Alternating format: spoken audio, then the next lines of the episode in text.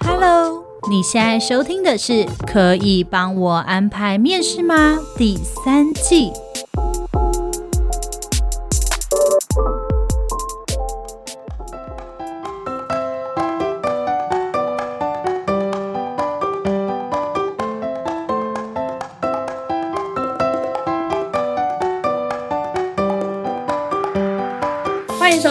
天的可以帮我安排面试吗？我是主持人 Lilian。嗨，大家好，我是主持人 Agnes。我们今天呢要来录的这一集也是听众的点播，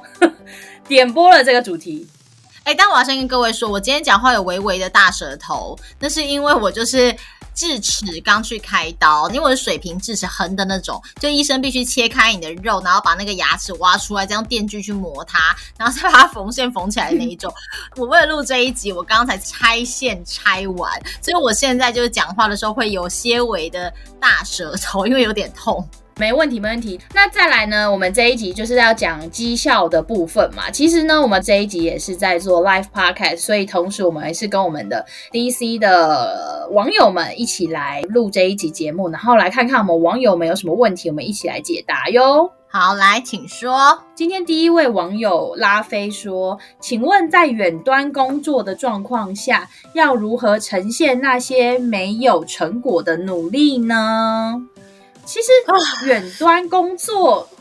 老实说，因为你已经没有跟老板见面了，我觉得结果就是一切耶。所以不管是老板给你什么目标，结果就是一切。对啊，因为其实你在远端工作的时候，我根本就已经看不到你。应该说跟实体差在实体的时候，老板一转头看到你，可以看到你电脑荧幕，可以看到干嘛。所以你正在打文字，老板都会知道说，哦，你正在回客户的 line。对，所以那时候可能叫他，跟他说：“哎，Lilian，Lilian，他没回你，你又不会觉得怎么样，因为你知道他正在忙。可是如果今天你是在远端工作的时候，嗯、老板只会觉得说：你现在是不是在睡觉？你现在在吃饭？你现在是不是在给我看电视？为什么都不回我？所以其实远端工作很大一部分，第一个就像 Lilian 说的是，结果代表一切。但如果你要怎么样呈现那个部分，我觉得是让老板随时找到你，然后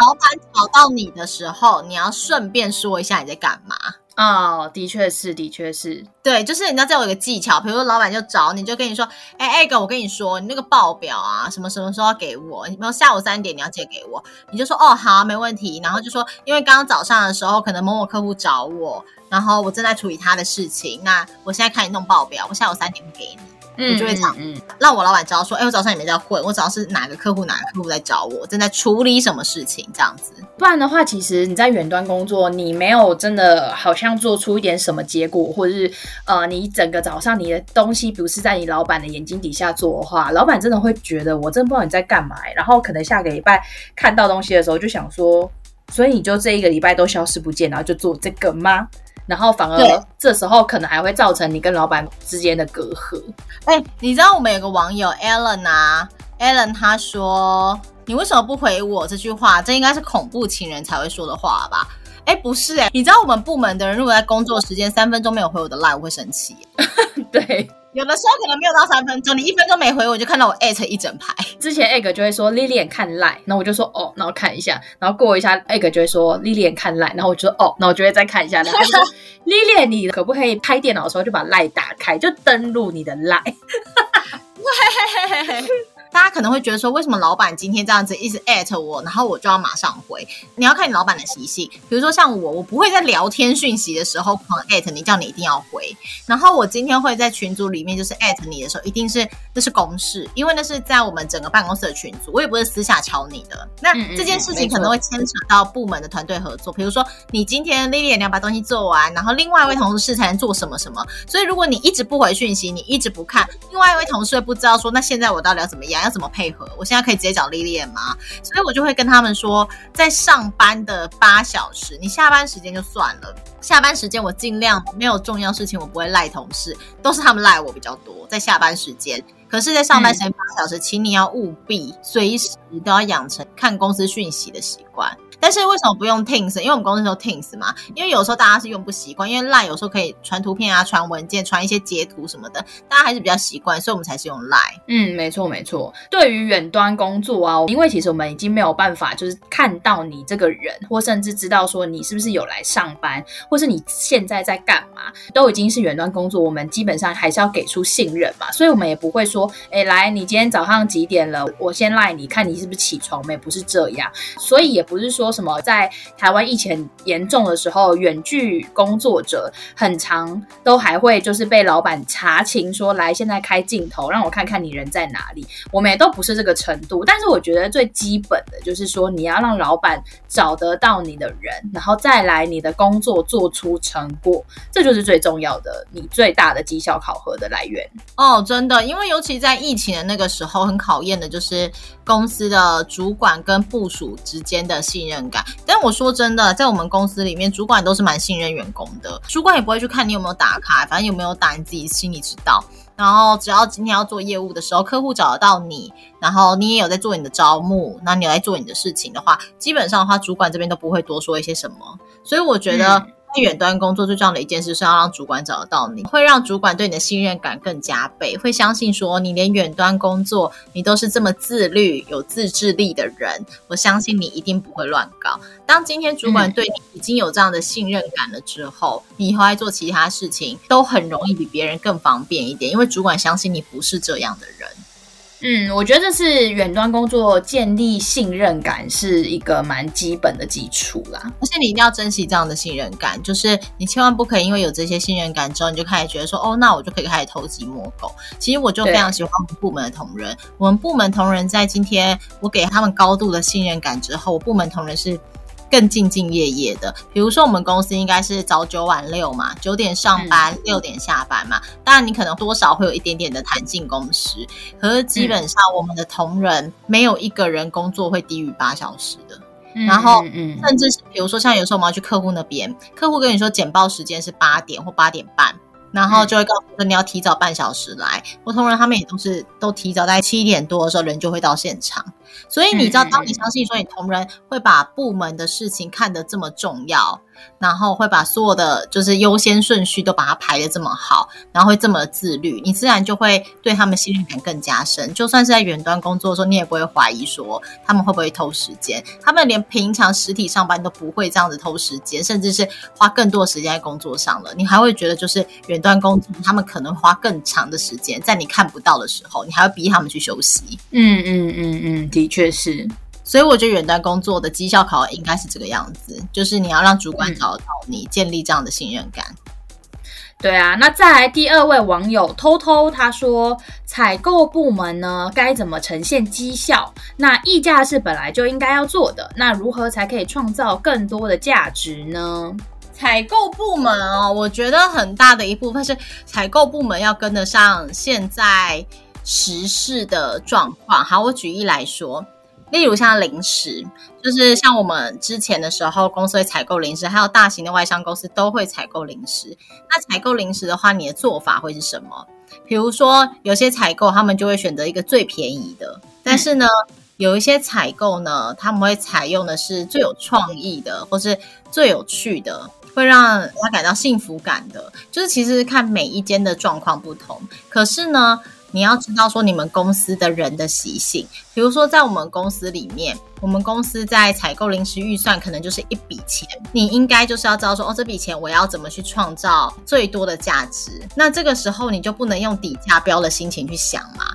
就是如果你都要让顾问们感到幸福，嗯、你就不会去采购一大堆的便宜的什么麦香红茶、麦香奶茶，这还是很必须的，因为那是生命水。嗯嗯嗯。我们偶尔还是会需要其他的，看说啊，这好可爱哦！哎，这什么东西呀？这时候你采购采购部门的那种 credit 就会被建立起来，就是说我们采购很酷哎，都知道现在最新流行的是什么。所以偶尔的时候，你就穿插一些这种小东西，你自然而然，你采购部门就会被大家觉得说我们的采购很不一样。然后，比如说像我们有些外商客户，他们的采购的部门的工作就把钱花光，所以呢，他们的 vendor 我们都会有他们一些 vendor list 嘛，我们都会看到。他们的 vendor list 就会找一些像大家都一定知道，像是外国零食嘴，我不是帮他们打广告，我们公司之前有跟外国零食嘴合作，合作，嗯，对，外国零食嘴啊，然后在疫情的时候都会一箱一箱的，就是送到公司同仁手上，或者是在公司有摆 buffet，但是那种零食的 buffet 就是跟外国零食嘴合作，然后都会贴说这个月是哪一国哪一国哪一国，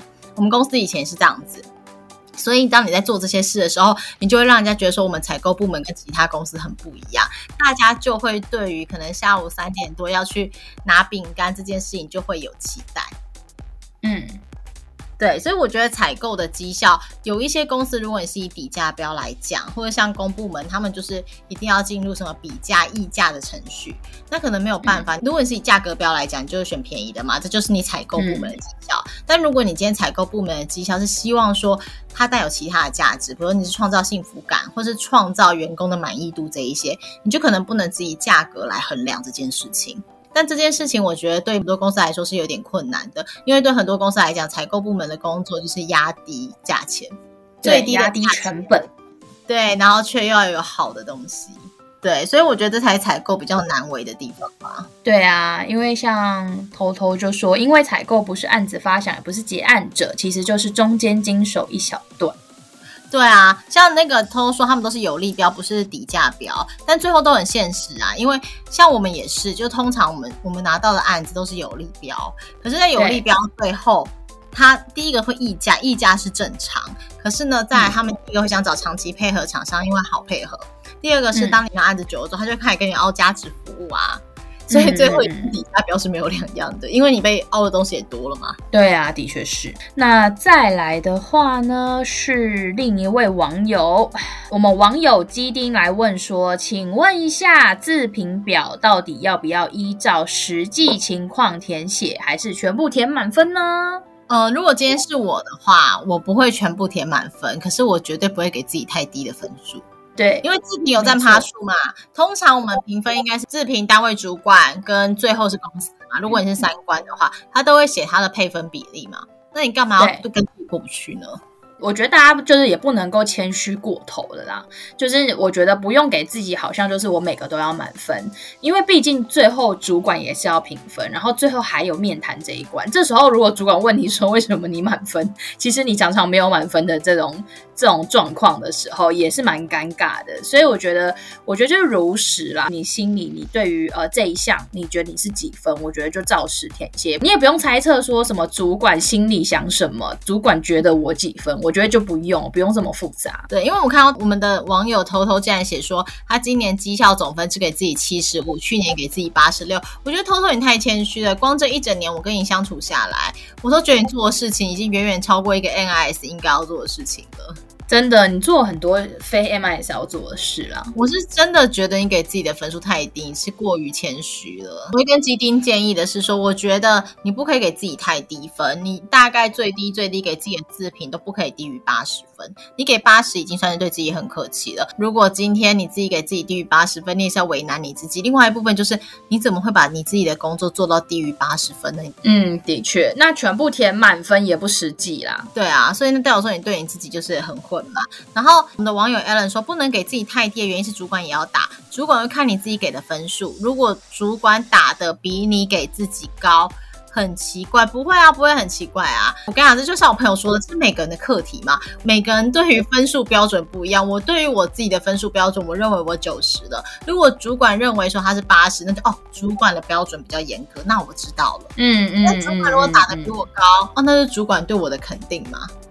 嗯嗯嗯嗯嗯。其实我们今天要讲那个考绩这件事情啊，我就也看了蛮多的文章。呃，我看到一个蛮有趣的一个文章，诶，他说，因为当然啦，大家都知道说绩效考核是绑那个奖金嘛，或是有些人是绑薪资嘛。因为像我们公司是没有，其实真的有蛮多企业，他们就是说，诶，你考绩也跟你的年终呃发多少钱是有相关，所以大家对于这件事情也会很谨慎。那可能也会很多人都会说，哦，我们公司考绩其实也没有面谈。啊也没有纸本啊，然后我从头到尾都没有看过这到底是长什么样子啊，所以我觉得它很不透明。那这当然会是另外一回事。我们现在讲的都是一个正常的状态，就是像我们有自评，也有主管考核，然后也有就是面谈这样子的状况来说。其实啊，我们会觉得年度啊，或是半年，或是一年的这种绩效考核啊，它其实是一种你跟你主管或是你老板，你们两个之间在 align 你们的结果的一个方法。也就是说，你可能觉得你这一年或者你这半年的结果是 maybe 八十分，我觉得我有八十分这么好，可是你主管觉得其实没有哦，你只有七十五分。这个时候，你们可以透过面谈的方式去了解说，诶，那我是不是自我感觉太良好了，或者是呃，老板觉得我不好的地方，我可以加强的地方有哪里？这个时候，你跟你老板会在更平等的、更同一个层面的位置上去讨论你们的工作成果，而不会你一直呈现就是你是自我感觉很良好，你好像觉得我好棒棒，可是老板常常会觉得，诶，为什么你从来都没有觉得说，诶，这样子做不行呢？然后你们之间反而有一个蛮大的落差，甚至到升迁。加薪的时候会有一个让你觉得很 shock 的结果，所以我觉得把绩效考核当成是一种回馈的方式，跟你老板去 align 你工作成果的方式，我觉得是一件蛮有意思的想法。那所以你可能会说，所以绩效考核不一定是要追求高分嘛？我是觉得绩效考核高分跟低分这件事情啊，我们绩效当然要好嘛，因为很多人的绩效就是年终或是奖金，所以我觉得绩效要好。这件事情当然是理所当然的，只是说我觉得这个文章很有意思的就是说，重点是你要做好你的工作，你绩效站会好。但是你在绩效考核这件事情是来跟你主管去对齐这一个工作成果的一个过程，这我觉得是很有意思的想法。好，我综合一下，我觉得 Lilian 刚刚的意思就是指说，绩效考核这一件事情，我觉得对员工来说，那是一个自我状态的盘点。有的时候你忙忙碌碌了一整年，但是你自己从来没有静下心来去思考，说这一年我到底做了什么事情。你可能觉得我这一年很忙，我一直在忙 A 专案、B 专案、C 专案。像我们公司绩效考核表比较复杂一点，像有些人他们是勾选项嘛，什么一二三四五，但我们公司是还有让你手写的地方。写你的回馈，写你的想法。像我们会针对每一个专案，然后每个专案的客户，或是每个专案你跟同事之间的相处，请你写下你的想法。所以，我们绩效考表相对比较细一点。当你在写这些的时候，你可以去回想说，今年我做了哪些事情。那因为我们是上半年做一次，下半年做一次，所以当你上下半年的时候，你再对照起来，你会很明显知道说你自己有没有进步。而你在做来年的绩效考核的时候，你就会忽然想的就是，哦，我之前有什么样需要检讨的地方，而我在下一年度，我希望我有什么样的改进。所以我觉得绩效考核对员工来说，那是一个自我状态的盘点。你终于可以静下心来，知道说，原来我在这一年我努力了什么，跟我做了什么。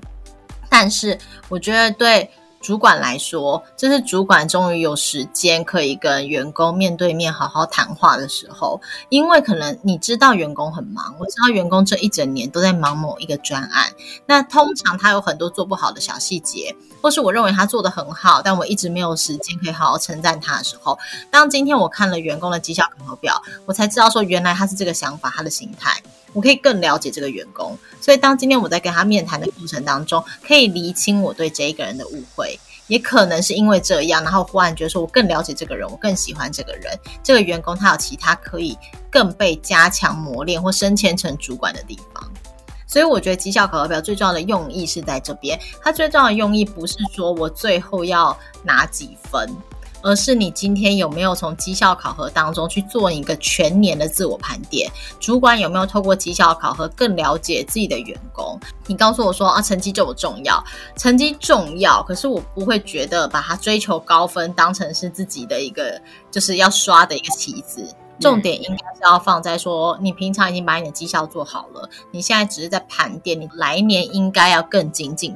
嗯嗯嗯，绩效考核可能也可以讲到说，未来你要做的，有讲到明年或者是未来可能下半年、上半年你想要做的其他什么样的事情。而且其实我觉得有时候绩效考核不一定是 for 你做的事情啦，有的时候可能会是你对于自我的评估嘛。例如说你对于团体的生活你能不能融合啊，或者是你对于除了工作上的表现之外，你在职场上的状态也都会是一个评估的项目。嗯，对，所以我觉得绩效考核表，大家不要把它想象成是我要怎么样去追求一个高分？我觉得绩效考核表对大家来说最重要的意义，应该是你在这一整年自我盘点了之后，你适不适合这份工作，你喜不喜欢这份工作，你希望你可以为这份工作多做一些什么，甚至是对你自己来说，这份工作意义是什么？在每一年的时候，你可以借由这样去做一个年度的回馈，我觉得这可能是更有意义的地方。而且其实不知道为什么绩效考核，大家有没有过那一种绩效考核是要你设定来年目标的？我一开始拿到这个绩效考核要设定可能下半年目标或是明年目标的时候，我真的就觉得压力好大哦，因为我一直以来都不是一个很爱为自己设定目标的人，因为我觉得那个对我来说压力超级大。可是我觉得开始练习一次、两次、三次的时候。那有一种就是要硬着头皮，你得做嘛，因为我一定要设定嘛，所以我就是硬着头皮去做，然后。虽然压力的确也是有，然后压力也蛮大，但是我觉得真的是达到目标的时候，那个开心的感觉真的是还蛮难以言喻的。所以有的时候，呃，绩效考核不只是来考核你今年嘛，有可能也是要为来年或是下半年去设定你的新的工作绩效跟你的目标。有的时候不是主管帮你设定，像主管反而会希望你自己为你自己设定一个目标，那那个目标你自己写出来。后来我经历过这一切之后，就会发现说过。过往工作的时候是没有目标的时候，是很庸庸碌碌的。其实你不知道你未来的方向在哪里，反而在经过这样一整年的盘点，然后甚至是对明年设定目标之后，相对来说算有一点压力。可是我觉得这个工作对你来说也会是一直放在心上，还是一个往前的动力。对我来说，我觉得是一件蛮好的事情。嗯，哎，偷偷有问说，现在是不是大部分公司都走 OKR？呃，每个公司走的制度不太一样。但是我只能说，我觉得不管什么 OKR、PDP 啊、PIP 啊，很多人都会在那边讲，就是各种不一样的人资制度。比如说，有些人会是目标导向，有些人是量化数据导向。那因为每一间公司他们的要求不一样。如果今天你说哦，我今天是走目标导向的，然后只要达到目标，就是我们想要达到一个很棒的目标。可是问题是，你今天在追求直化的过程当中，难道你可以不量化吗？那你追求量化的过程当中，难道东西就可以做的很烂吗？所以我觉得，对很多公司来讲，他们其实没有真的完全落实什么 OKR，或者是也没有真的很落实什么 KPI、PDP、PIP，大家大部分都是拿到表格之后就照着填而已。嗯，而且每个主管可能在意的点其实也都不太一样的啦。对，应该说制度是死的。人是活的，嗯、就算你整个表格用这个制度去设计，最后在主管眼里解读起来也长得也不是这个样子。然后刚刚也有人提到说，个人的自我绩效的盘点这种感觉跟公司制度应该是要分开的吧？但对我来说，我觉得是同一件事啦。我懂 Alan 的意思，Alan 的意思是说，公司可以规定怎么打考绩，但对自己整年度的工作检视，他认为自己可以做自己的。呃，我觉得我会尽量把这两件事情合在一起啦，也就是公司给我的一个绩效考核的表格的制度的时候，我就会去思考说，我这一整年到底做了什么，同时做一个自我盘点。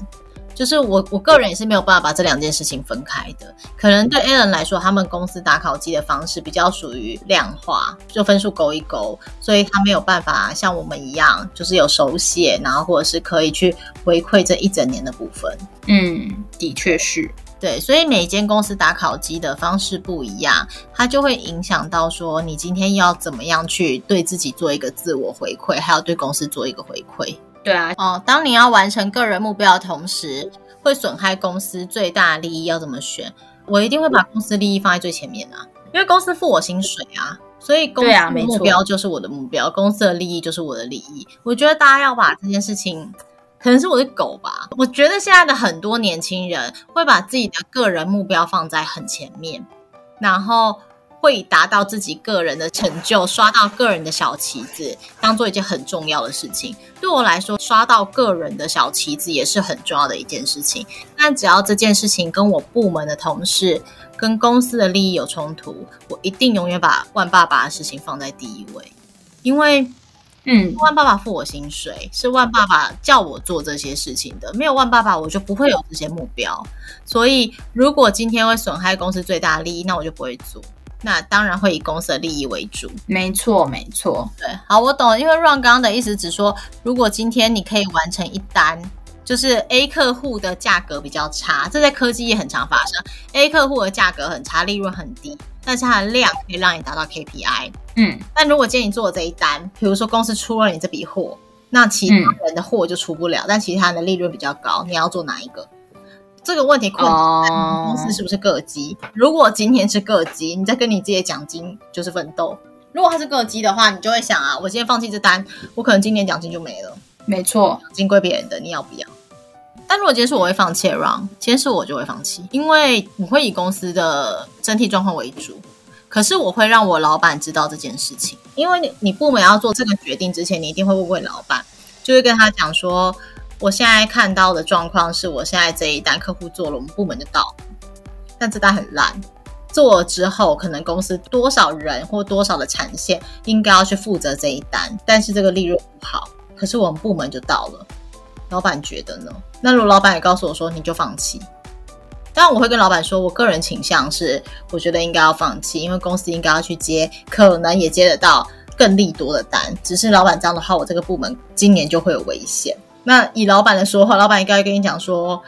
叫你放弃这单，但是今年还是要到。老板应该还是会这样子讲。可是我最主要是我想让我老板知道的是，我有告诉你这件事情，我的想法也是要把公司的利益放在最前面。可是我希望你知道，今天我有放弃这件事情，不是我自己的业绩做不到，而是今天我在意公司利益更胜过我自己个人目标跟奖金。嗯嗯嗯，就是要把这件事情明确的说出来啦。即使这件事情最后你要放弃的话，对，就是你的奖金就没了。所以我觉得这是一个跟自己奋战的过程，就是你到底要你的奖金，还是你要公司今天的营运目标到？我是觉得这个的更大前提，感觉会是大家对公司的认同感到底到不到那个程度。嗯，对啊，所以让才会问说，如果你个人利益跟公司之间的利益产生冲突，你会怎么办吗？嗯嗯嗯，对。然后半糖说：“你知不知道我为了公司放弃？应该说，我跟我老板讲，或是讨论这件事情的时候，我不是要他亏欠我，然后对我好像有一种就是那个今年没有拿到奖金是我害的。”因为我叫他放弃一个大单，我不是要他去背负这个责任，因为这个选择是我做的，但是我只是要让他知道，公司有这个机会拿到这张单，但是我告诉你的是，这张单的利润不高，我今天不想要就是损害公司的利益，去成就这张单跟我的奖金，但我不想要在某一天某一年，我老板突然知道说，原来有这张单。当年为什么不做？别人说那是我的问题一样，所以我会很习惯的，就是这也跟向上管理有关。其实我非常习惯把我部门所有事情都跟我老板报告，